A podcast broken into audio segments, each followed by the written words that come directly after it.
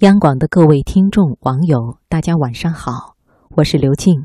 三天前的深夜，在毕节市七星关区，四名儿童以服用农药自杀的方式结束了自己的生命。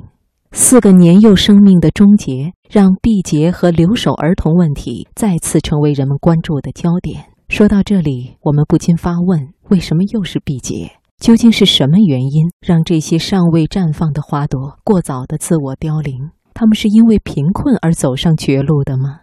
有报道说，这四个孩子曾经遭遇过家暴，缺乏基本的家庭关爱和亲情温暖，性格孤僻。我在想，如果他们有家长陪伴，有亲人探望，这样的悲剧是不是就不会发生了？在这儿，我希望在外打拼的朋友多跟家人沟通，哪怕只是一句简单的问候，哪怕只是一句唠叨，或许都会让家人感受到温暖。祝大家晚安。